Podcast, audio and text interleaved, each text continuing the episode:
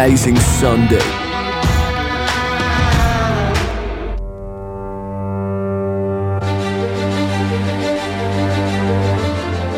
Wir schreiben das Jahr 1917. Für den Stellungskampf des Ersten Weltkriegs im Nordosten Frankreichs haben deutsche Soldaten ein ganzes Schützengrabensystem gebaut. Der deutsche Infanterist Kurt Geiler schlief tief und fest, als die Granate einen Schützengraben von Verdun traf. Sie bohrte sich in den Unterstand.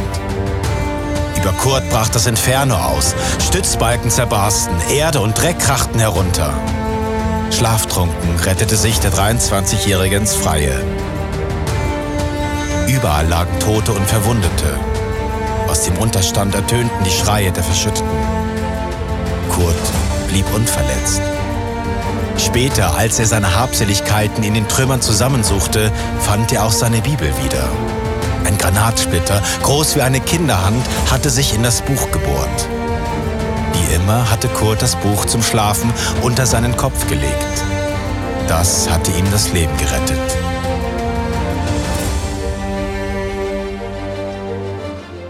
Was für eine krasse Geschichte.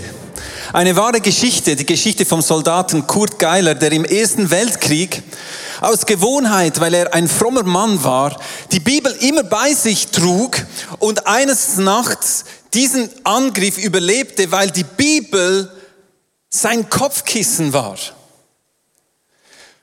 Und ich frage mich heute Morgen oder ich frage auch dich heute Morgen, ob wir es uns auch heute immer noch bewusst sind, dass dieses Buch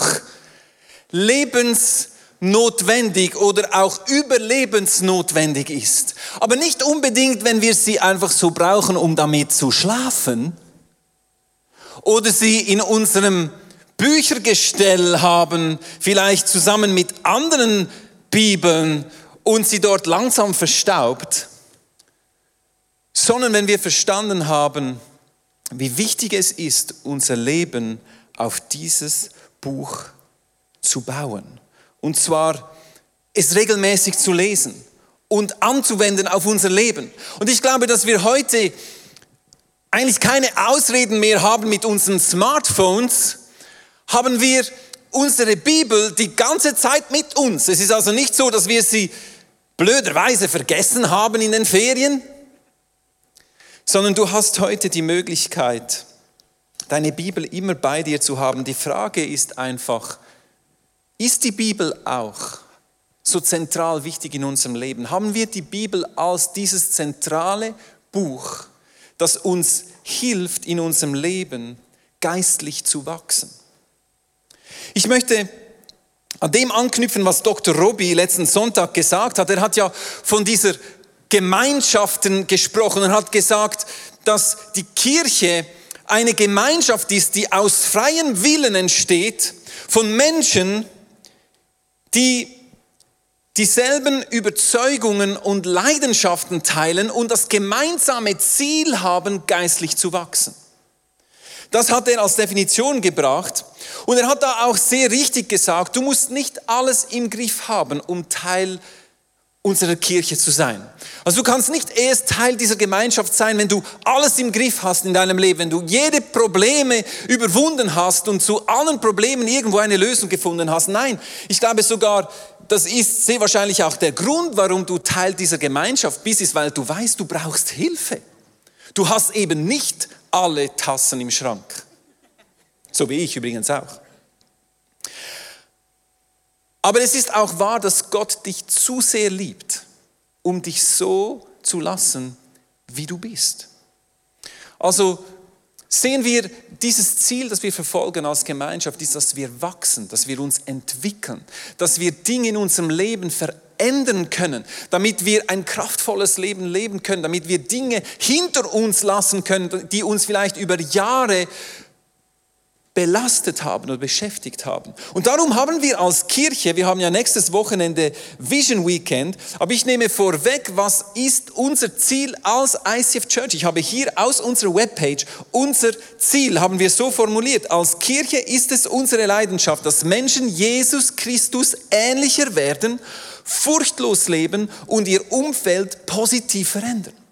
Das ist das Ziel, das übergeordnete Ziel von Kirche. Ist nicht einfach, wir möchten gemeinsam eine gute Zeit haben.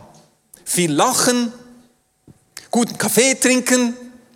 Das gehört alles auch dazu, aber dient diesem Ziel, dass wir Jesus ähnlicher werden durch die Gemeinschaft, dass wir wachsen, dass wir furchtlos werden, wenn es darum geht, einen Unterschied in meinem Umfeld zu machen, einen Unterschied zu machen für Gott in dieser Welt. Und ich meine, dieses Ziel haben wir ja nicht einfach so aus der Luft gegriffen, das ist das, was die Bibel sagt. Ich nehme euch ein Beispiel, Kolosser 3. Verse 9 bis 10. Ihr habt doch euer altes Leben mit allem, was dazu gehörte, wie alte Kleider abgelegt. Also abgelegt. Alte Kleider. Ich lege sie ab. Mein altes Leben. Ich habe mein altes Leben abgelegt. Jetzt habt ihr neue Kleider an. Denn ihr seid neue Menschen geworden. Gott ist beständig in euch am Werk, damit ihr immer mehr seinem Ebenbild entsprecht. Nachdem er euch geschaffen hat also er hat uns geschaffen in seinem Ebenbild. Der Sündenfall hat das korrumpiert und jetzt sind wir auf dem Weg zurück zu diesem Ebenbild. Und das ist ein Weg, wenn es so einfach wäre, wie ich jetzt da meinen, mein Kleid abgezogen habe. Schön wär's. Du sprichst das Übergabegebet, du ziehst dein altes Leben ab, alles ist gut. Wer hat das so erlebt? Ich sehe keine Hand.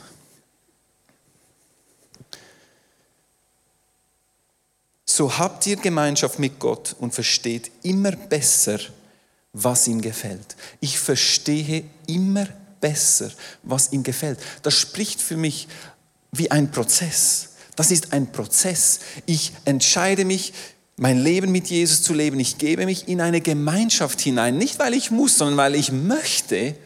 Wir, wir haben ein Ziel, gemeinsam zu wachsen, geistlich zu wachsen. Ich habe eine Definition aufgeschrieben für geistliches Wachstum damit wir uns einig sind, worüber wir sprechen. Geistliches Wachstum ist das Bestreben, immer weniger die Person zu sein, die ich war, bevor ich Jesus kannte, und das Streben, Jesus immer ähnlicher zu werden in Gedanken, Wort und Tat.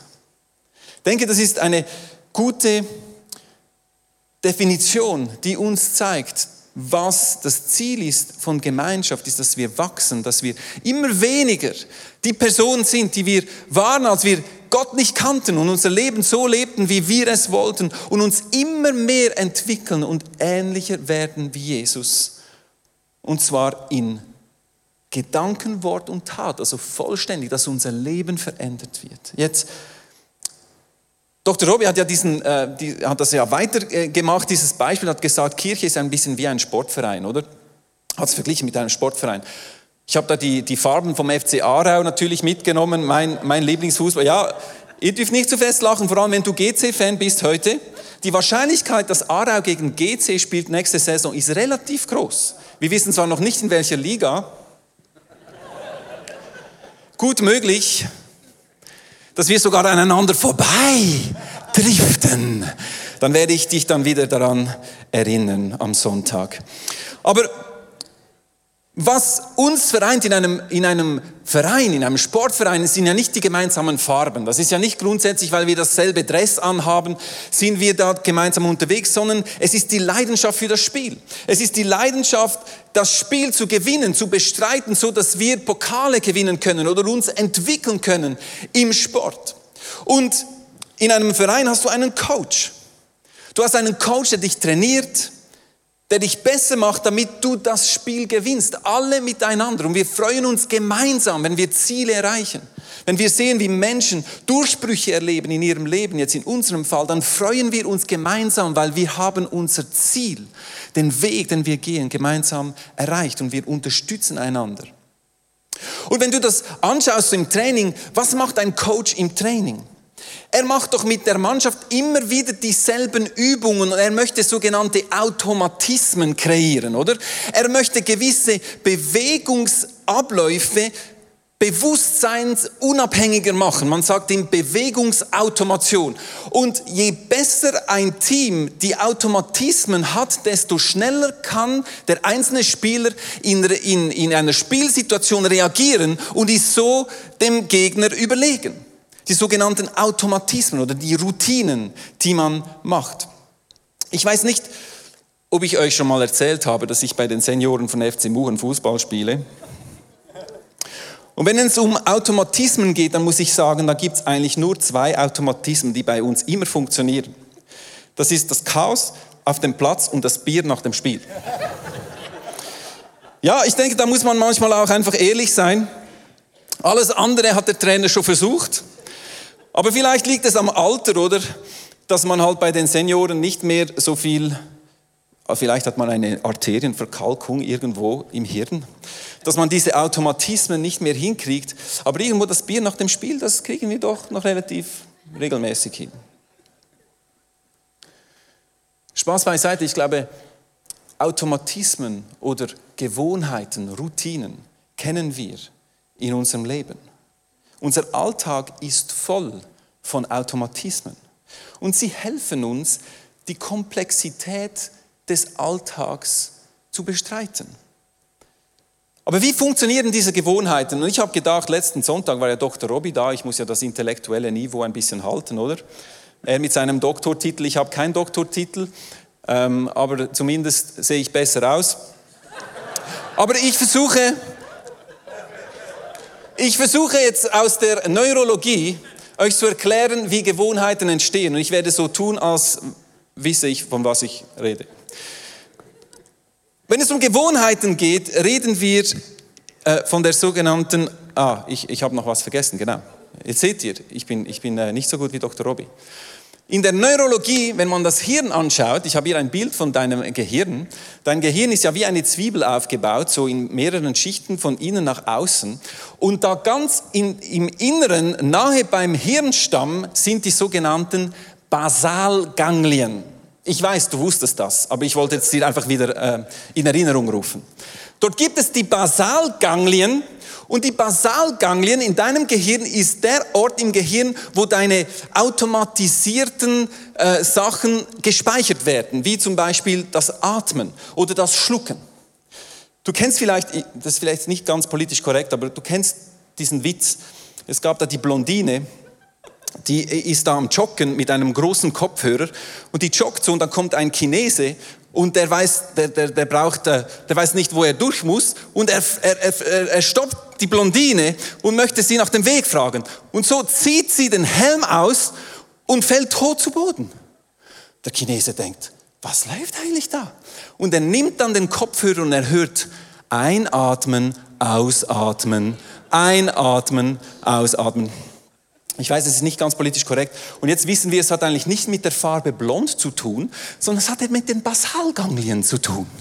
Also diese Frau hat eine Verletzung der Basalganglien und weil sie das hat, kann sie die elementaren Sachen nicht mehr tun. Und das hat man auch untersucht, dass Leute, die dort einen Hirnschaden haben, die können zwar sich erinnern an ganz viele Dinge und können komplexe Sachen denken, aber so das ganz alltägliche, automatische im Leben, da haben sie Mühe. Und das hat mit den Basalganglien zu tun und an diesem Ort werden auch deine Routinen abgespeichert. Also Handlungen, die du durch Wiederholung immer wieder tust und dann zur Gewohnheit werden, die werden hier drin gespeichert. Und jetzt, wie funktioniert das im Hirn? Das ist die sogenannte Gewohnheitsschlaufe. So funktioniert die Gewohnheitsschlaufe. Du hast also immer zuerst einen Auslöser. Etwas, das die Basalganglien aktiviert. Zum Beispiel, du sitzt in ein Auto. Und so, dadurch wird eine Routine abgerufen in deinem Hirn, dass dann eben das Autofahren irgendwo automatisch, so sieht es aus, machen lässt. Und am Ende hast du die Belohnung, die, wo dein Gehirn sagt, das ist jetzt eine sinnvolle Automation, die könnte man wiederholen. Und so, wenn du das genug machst, dann hast du Gewohnheiten, die sich in deinem Hirn festsetzen. Das Beispiel Autofahren ist ja, ist ja ein Klassiker, oder? Erinnerst du dich, als du deine erste Fahrstunde hattest? Ich weiß noch, wie ich schweißgebadet aus diesem Auto ausgeschieden bin, weil, ah, da muss ich links oben und rechts hinten und da muss ich über die Schulter schauen, oh, da muss ich noch schalten und ah, die Kupplung auch noch und die Handbremse ziehen. Nein, das habe ich dann eben nicht gemacht. Und wenn du dir jetzt heute überlegst, wenn du mit dem Auto gekommen bist, wie du heute Morgen hier in die Samsung Hall gefahren bist, dann hast du vielleicht nicht mal richtig realisiert, dass du Autofahr Auto gefahren bist. Stimmt? Ich musste da links abbiegen, Blinker, Schalten, Tiefgarage. Das sind deine Basalgangien. Das ist die Gewohnheit, die sich in deinem Leben so äh, durch Wiederholen reingekommen ist. Und das ist wichtig, es ist interessant, in der Neurologie hat man herausgefunden, dass sobald deine Routine läuft, nehmen deine Hirnströme ab. Das heißt, dein Hirn muss sich nicht mehr so stark anstrengen und es läuft automatisch. Das ist der Grund, warum du heute beim Autofahren dir überlegen kannst, was könnte ich kochen heute und habe ich gedacht, wo meine Kinder jetzt äh, morgen zur Schule gehen müssen. Das kannst du jetzt alles machen während dem Autofahren, weil die Basalganglien haben das Kommando übernommen und du kannst deine grauen Hirnzellen für wichtigere Dinge äh, übernehmen. Und darum sind Gewohnheiten sehr wichtig in unserem Leben, weil wir müssen so viele komplexe Entscheidungen treffen jeden Tag. Stell dir vor, du müsstest jeden Morgen neu lernen, ob du zuerst links oder rechts den Socken anziehen musst, ob du die Treppe runterlaufen kannst und die Küche links oder rechts ist in deinem Haus. Das sind alles Dinge, das machst du automatisch im Schlaf am Morgen, vermutlich. Aber das Interessante ist, Gewohnheiten entstehen nicht einfach so, sondern Sie können erlernt werden. Sie können auch verändert werden, indem du gewisse Routinen immer wieder in deinem Leben tust, immer wieder tust, immer wieder dieselben Abläufe tust, kannst du selber dein Hirn programmieren, so dass du diese Routinen anlegst in deinem Leben. Und ich möchte dir heute eine Routine näherlegen, die dein Leben drastisch verändern kann. Wir sind ja gefühlt immer noch Anfangs des Jahres. Ich war ja zwei Monate in einer Auszeit. Für mich ist sowieso Anfangsjahr jetzt. Ich bin vor zwei Wochen zurückgekommen in die kalte Schweiz. Für mich ist es quasi Januar, oder? Und ist es nicht so, dass man Anfang eines Jahres überlegt man sich, welche neue Gewohnheiten möchte ich dieses Jahr umsetzen? Welche alten Gewohnheiten, die vielleicht schädlich sind oder wo ich sehe, da, da, hat, da hat sich ein Muster in mein Leben eingeschickt, welche möchte ich loswerden? Sehr häufig machen wir das Anfangsjahr. Und ich möchte dir eine Gewohnheit näherlegen, die dein geistliches Wachstum wie keine andere geistliche Übung markant fördern wird. So wie der Psalmist schreibt im Psalm 119, 56. Ja, es ist mir zur Gewohnheit geworden, unbeirrt nach deinen Leitlinien zu leben. Wir haben also hier, der Psalmist der schreibt, es ist mir zur Gewohnheit geworden. Er hat realisiert, auch im Bereich geistliches Wachstum, im Bereich Beziehung zu Gott, ist es wichtig, dass wir Gewohnheiten aufbauen. Auch wenn ich manchmal das Gefühl habe, nein, nein, geistlich, das, muss irgendwie vom Geist äh, spontan und ich muss spüren und wie auch immer. Nein, nein, nein, nein. Ich glaube, auch hier gibt es gewisse Gewohnheiten. Wenn wir die in unser Leben einbauen, werden wir Resultate sehen. Und hier spricht der Psalmist von den Leitlinien von dem, was im Wort Gottes steht. Er sagt, ich habe es mir zur Gewohnheit gemacht, gemäß deinen Leitlinien zu leben. Aber bevor du nach den Leitlinien leben kannst, musst du zuerst die Leitlinien kennen. Also was der Psalmist hier sagt, ist, ich habe es mir zur Gewohnheit gemacht, deine Leitlinien zu lesen, zu kennen, in mich rein zu, zu lesen, zu meditieren und dann danach zu handeln. Psalm 1 sagt das auch klar und zeigt uns auch die Wirkung davon. Glücklich zu preisen ist, wer Verlangen hat nach dem Gesetz oder nach dem Wort des Herrn und darüber nachdenkt, Tag und Nacht. Er gleicht einem Baum, der zwischen Wasserläufen gepflanzt wurde, zur Endezeit trägt Früchte und seine Blätter verwelken nicht. Was ein solcher Mensch unternimmt, das gelingt. Und ich bin ja heute dein Coach, oder? Wenn wir diese Illustration weiterführen, ich bin dein Coach, weil ich Pastor bin in dieser Kirche. Und du sagst mir jetzt vielleicht, ja gut, äh, das steht jetzt in der Bibel und ist ja logisch, die Bibel äh, sagt das, aber ist es im realen Leben wirklich so einfach? Und es stimmt, ein Coach wird nach seinen Resultaten gemessen, oder? Das sehen wir auch immer wieder in der Super League. Wenn du die Resultate nicht bringst, dann bist du gleich weg, oder? Darum bin ich da ein bisschen unter Druck heute Morgen. Ich muss dir beweisen können, dass das, was im Psalm 1 steht, stimmt. Und darum möchte ich dir heute eine Studie vorstellen, die wissenschaftlich beweist, dass regelmäßiges Bibellesen dein geistliches Leben signifikant verändert. Diese Studie heißt The Power of Four und sie wurde von The Center of Bible Engagement wurde diese Studie gemacht.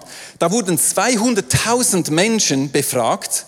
Ihr seht hier zwischen 88 in 20 Ländern, 75 plus Denominationen, also über das ganze Spektrum äh, der Kirchen an, an vielen verschiedenen Orten. Man hat diese 200.000 Menschen befragt und hat versucht zu, äh, herauszufinden, wo sie stehen mit ihrem Bibellesen und was für eine Korrelation es gibt zwischen dem Bibellesen und ihrem geistlichen Wachstum. Und es ist wirklich krass, wenn man diese, äh, wenn man diese Studie anschaut, dann sieht man, dass regelmäßiges Bibellesen einen signifikanten Unterschied macht in deinem Verhalten, wenn es um, um Versuchungen geht in deinem Leben oder um äh, innere Kämpfe, die du hast oder auch, ob dein Glaube aktiv ist oder nicht. Ich habe hier die Zahlen, ich möchte jetzt nicht auf das Einzelne eingehen, aber ihr seht hier vielleicht noch das vorher, äh, ich glaube, ihr habt da schon eine gezeigt. Ich habe es ja gesagt, es wäre ja einfach, wenn wir, wenn wir äh, ein Übergabegebet machen, einfach das alte Leben abziehen könnten und dann haben wir keine Probleme mehr.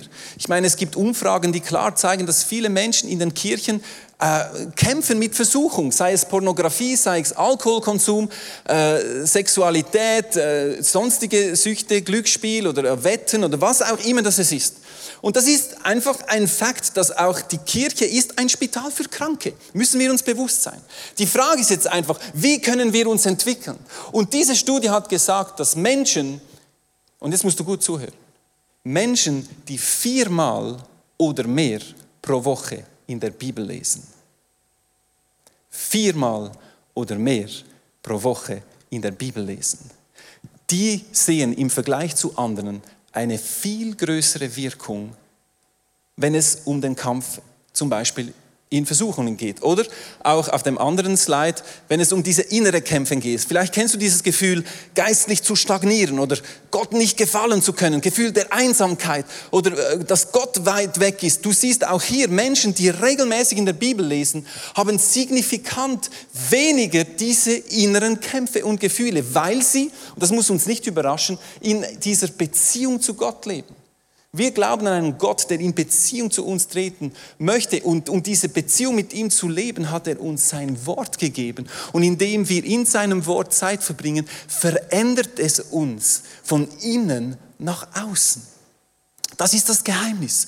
Wir können, wir können Übungen machen und Sachen, die rein äußerlich gut aussehen, aber was wir tun müssen, ist eine innere Veränderung und das Wort Gottes. Wie wir es im Psalm 1 gelesen haben, wenn wir regelmäßig Tag und Nacht darüber meditieren, wenn wir es zu einem zentralen Punkt machen in unserem Leben, dann sind wir wie Bäume, die gepflanzt an Wasserbächen sind. Dann werden wir Blätter bringen, egal wie das Wetter ist. Und dann wird uns alles gelingen. Das dritte äh, Chart ist für mich auch bezeichnet, dass auch Menschen, die regelmäßig in der Bibel lesen, einen viel aktiveren Glauben leben als Menschen, die nicht in der Bibel leben lesen. Sei es, dass du von Jesus erzählst in deinem Umfeld, Jüngerschaft lebst, auch äh, spendest, egal ob es in der Kirche ist oder außerhalb der Kirche, dass du diese dass du äh, begreifst, dass du ein Segen, dass du gesegnet bist, um ein Segen zu sein. Wir sehen also hier in dieser Studie, die, äh, die wissenschaftlich geführt wurde und übrigens auch von anderen Studien von Willow Creek und anderen Gemeinden ähm, auch bestätigt wird, dass Bibellesen, regelmäßiges Bibellesen einen riesengroßen Unterschied macht. Und was mich da vor allem aus dieser Studie heraus am meisten getroffen hat, und vielleicht die wichtigste Erkenntnis ist aus dieser Studie ist folgendes, und da musst du jetzt gut zuhören. Es gibt keinen signifikanten Unterschied zwischen Menschen, die eins bis dreimal pro Woche ihre Bibel lesen und Menschen, die gar nie ihre Bibel lesen.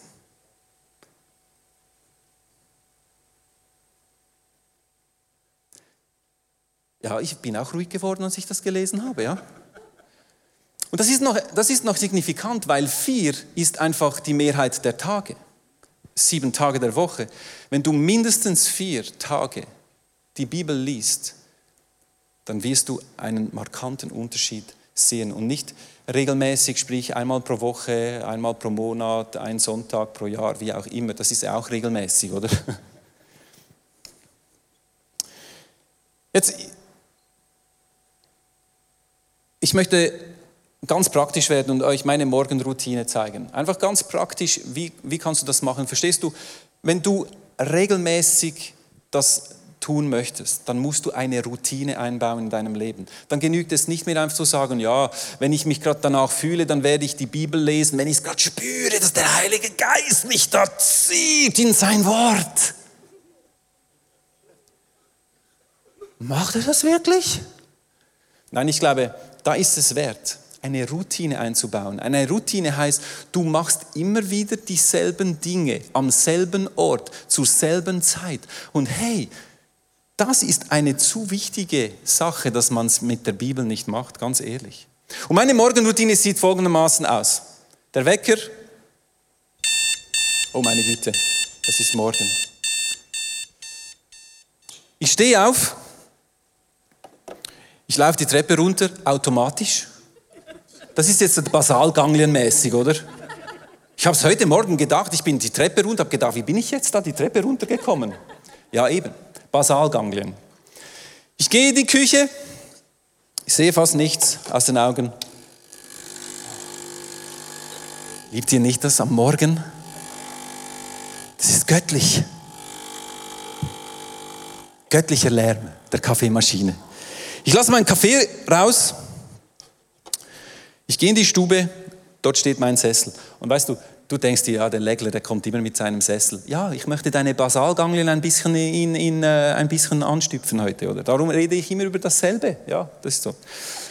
Ich gehe in die Stube und ich habe wirklich genau denselben Sessel. Ikea kostet irgendwie 180 Franken, also es wäre für dich auch äh, machbar. Trinke meinen Kaffee. Und jetzt mache ich es einfach ganz praktisch. Ich sage dir nur, wie ich es mache. Du musst es nicht so machen, aber das ist meine Routine. Wenn ich auf dem Sessel sitze, dann nehme ich meine Bibel. Ihr habt sie hier irgendwo. Ja, das ist meine Bibel. Ich gehe in meine Bible-App, YouVersion, die ist gratis. Und wie mache ich das jeden Morgen? Einfach meine Routine ist, ich schaue mir den Tagesvers an. Kolosser 2. Ich gehe da drauf und dann gehe ich in das Kapitel. Und dann lese ich das Kapitel. Das ist jetzt das Kapitel Kolosser 2. Weißt du, ein, ein Bibelkapitel lesen geht etwa zehn, maximal zehn Minuten. Also es ist nicht zwei Stunden, es ist maximal zehn Minuten. Und ich lese dieses Kapitel und ich, ich lasse diese Worte einfach wirken. Und ich, ich streiche mir gewisse Verse an, das ist alles ja einfach möglich. Und wenn es dann Verse hat, die, wo ich denke, die, die sprechen mich jetzt besonders an heute, dann nehme ich sie, ich kopiere sie, ich gehe in meine Tagebuch-App, ich mache einen neuen Eintrag, kopiere den Vers und schreibe etwas dazu. Ganz ehrlich, das sind 10 bis 15 Minuten maximal.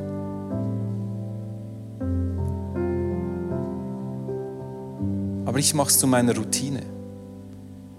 Du siehst da oben im Bible, im, im U-Version ist es noch gut, du hast dort ein Momentum, wo es dir aufzeigt, wie viele Tage hintereinander du deine Bibel gelesen hast. Ich mache seit über einem Jahr. Völlig unspektakulär. Jeden Morgen. Und es gibt grundsätzlich keinen Morgen, wo ich keine Zeit habe. Es gibt Morgen, wo ich vielleicht nur fünf Minuten Zeit habe morgen, wo ich ein bisschen länger Zeit habe, weil ich frei habe und ich früh aufstehen kann, wenn die Kinder noch alle schlafen und ich kann mir Zeit nehmen, ich kann nach draußen gehen, ich kann, ich kann äh, das noch ausschmücken, beliebig ausschmücken. Aber die Routine, die ist entscheidend. Und ich möchte dich einfach ermutigen und auch herausfordern am Anfang dieses Jahres. Vielleicht hast du dir was vorgenommen im Sport, vielleicht hast du dir was vorgenommen bei der Ernährung oder du hast dir was vorgenommen in deiner Ehe oder du hast dir was vorgenommen ähm, in Beziehungen oder irgendwo. Ich bin überzeugt, du hast dir Sachen vorgenommen dieses Jahr. Du möchtest Sachen starten, du möchtest Sachen aufhören. Und wenn ich als dein Coach, als dein Coach einen Tipp geben kann, wie du dich markant verbessern kann in einer Beziehung zu Gott und in deinem eigenen Leben, dann nicht um Gottes Willen, sondern um deines Willen, starte eine neue Routine. Starte eine neue Routine. Lies deine Bibel regelmäßig, mindestens viermal pro Woche. Und du wirst sehen, wie sich dein Leben deine Kämpfe, was auch immer es ist, wo du immer wieder fällst und merkst, du kommst wie nicht weiter. Versuche es doch einfach mal. Versuche es mal drei Monate lang und dann reden wir wieder darüber. Aber wenigstens versuche es. Und weißt du, wir sind jetzt am Ende der Message und normalerweise würde ich jetzt für euch beten, oder? Wir würden gemeinsam aufstehen, ich würde dich segnen und für dich beten. Aber ganz ehrlich, ich glaube, es gibt gewisse Dinge, da müssen wir nicht beten. Da müssen wir nur entscheiden. Da müssen wir einfach eine Entscheidung treffen, dass wir was verändern in unserem Leben. Der Ball liegt bei dir.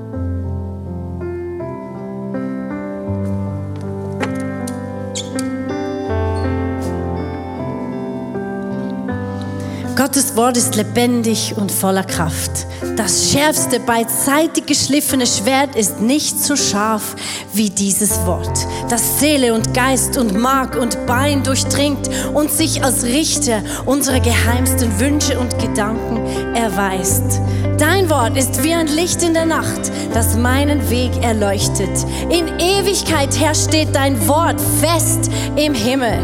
Glücklich ist, wer Freude hat an dem Wort des Herrn und darüber nachdenkt, Tag und Nacht. Er ist wie ein Baum, der nahe am Wasser gepflanzt ist, der Frucht trägt Jahr für Jahr und seine Blätter verwelken nie. Wer er, was er sich vornimmt, das gelingt. Das Gras verdorrt, die Blumen verwelken, aber das Wort unseres Gottes bleibt gültig für immer und ewig.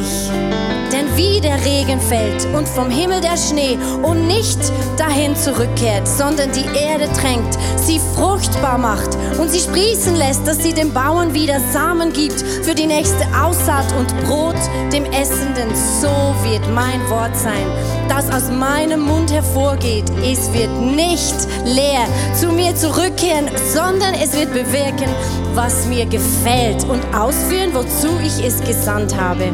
Der Mensch lebt nicht allein vom Brot, sondern von jedem Wort, das Gott ihm zusagt. Bei dir finde ich Zuflucht. Du bist der Schild, der mich schützt. Ich setze meine ganze Hoffnung auf dein Wort. Jedes Wort, das du sagst, ist wahr und ewig gültig sind alle deine Rechtsurteile.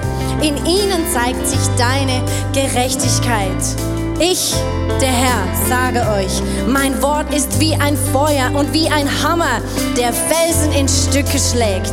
Herr, wie kann ein junger Mensch leben, ohne sich dabei schuldig zu machen? Indem er sich an, nach deinem Wort richtet. Nehmt die Botschaft Gottes, nehmt die Botschaft Gottes, die er euch gegeben hat, demütig an, denn sie hat die Kraft, eure Seelen zu retten. Hallo und grüezi, ich bin Andreas und das ist der Timo und wir sind Teil von der TV-Arbeit vom ICF in Zürich. Und was wir hier genauso machen, das erzählt euch jetzt der Timo.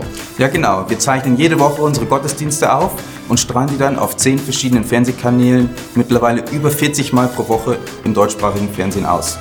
Nicht nur das, wir nehmen auch noch zusätzlich 24 Folgen Story of Christmas auf. Das heißt 24 Mal wie Adventskalender zu Weihnachten gehen wir direkt in die Wohnzimmer von den Leuten zu Hause.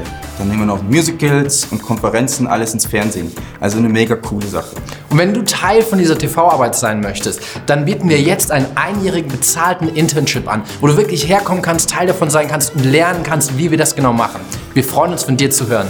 Yes.